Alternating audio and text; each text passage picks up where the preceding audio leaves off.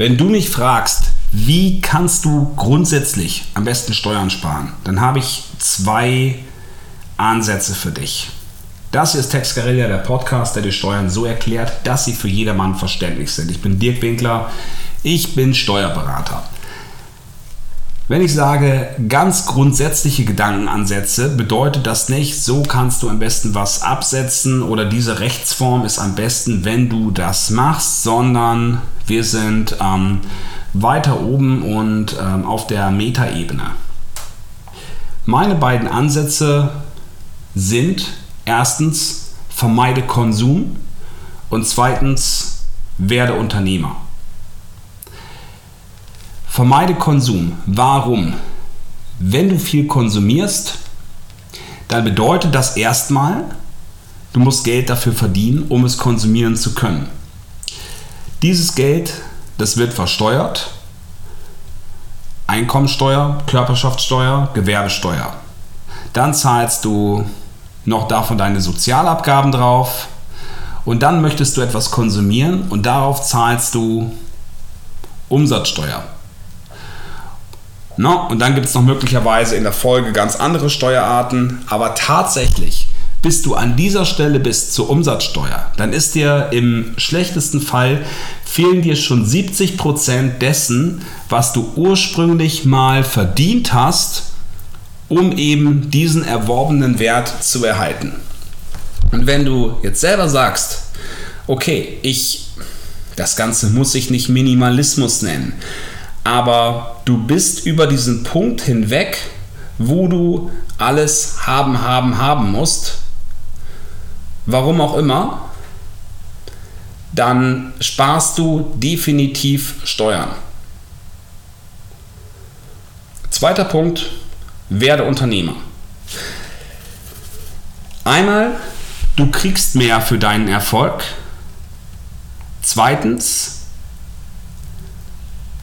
die Grenze nach oben ist nicht vorhanden.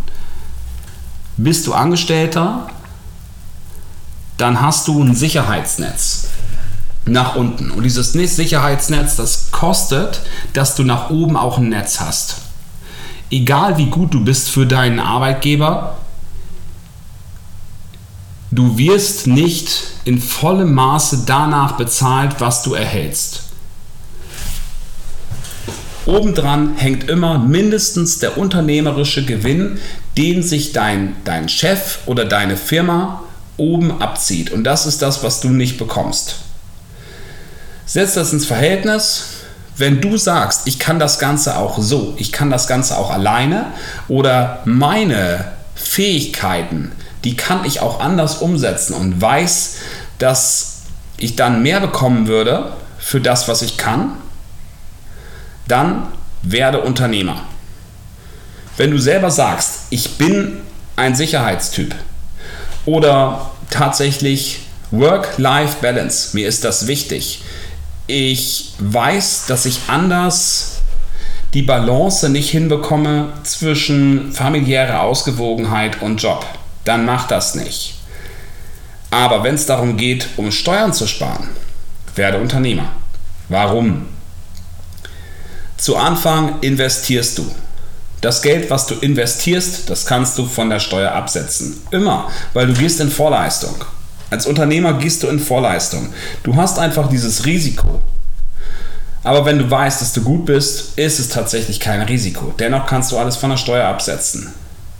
Das, was du erstmal ausgibst, musst du erstmal einnehmen, äh, einnehmen. Und wenn du es eingenommen hast, dann ist die Differenz null. Du musst also erstmal nichts versteuern. Darüber hinaus, was du dann bekommst, wirst du zum Teil reinvestieren.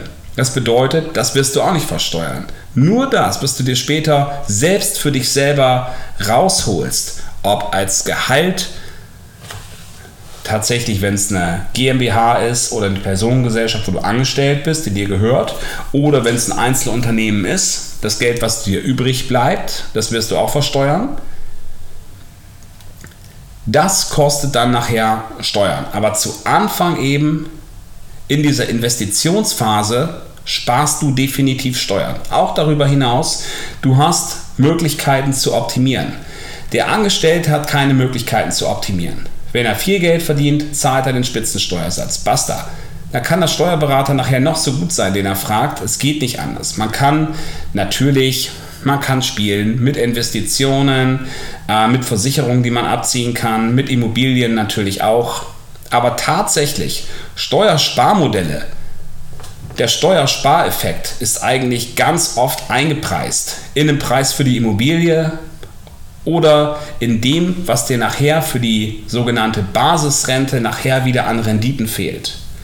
Der Steuerspareffekt ist immer ein Argumentationspunkt, um in so etwas zu investieren. Und das treibt die Preise nach oben.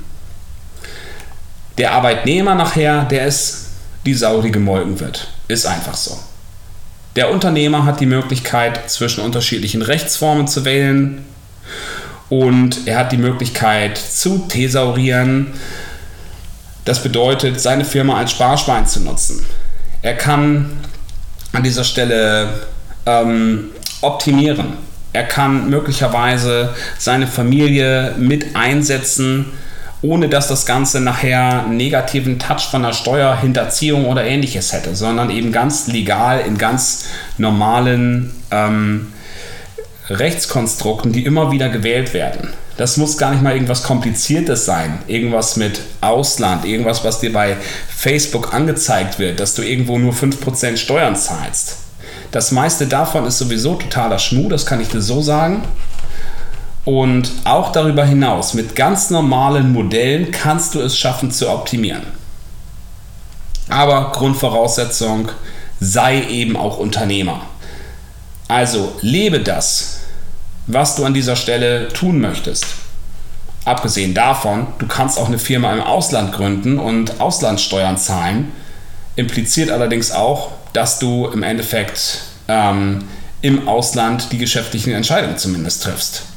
Möglicherweise auch dort wohnst. Also es wird schwer, sich die Rosinen rauszupicken an dieser Stelle, das möchte ich sagen. Und deswegen sei Unternehmer, vermeide Konsum. Bist du Minimalist? Lässt du alles in der Firma drin?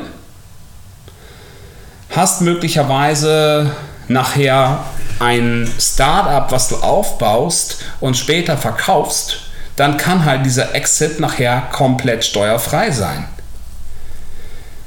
Es gibt Möglichkeiten, Steuerfreiheit zu erreichen. Denk einfach mal an Gold oder Kryptowährungen, die du nach einem Jahr vollkommen steuerfrei verkaufen kannst. Der Gewinn ist dann vollkommen steuerfrei. Du musst es eben nur machen, du musst es leben und du musst im Zweifelsfalle dieses eine Jahr abwarten. Also Strategie und eben von vornherein auch wissen und nicht warten, dass jemand anders hinter dir nachher die Scherben zusammenkehrt und wenn er es nicht schafft, ihm dann die Schuld zu schanzen. So funktioniert es nicht. Deine Verantwortung, deine Chance. Danke fürs Zuhören.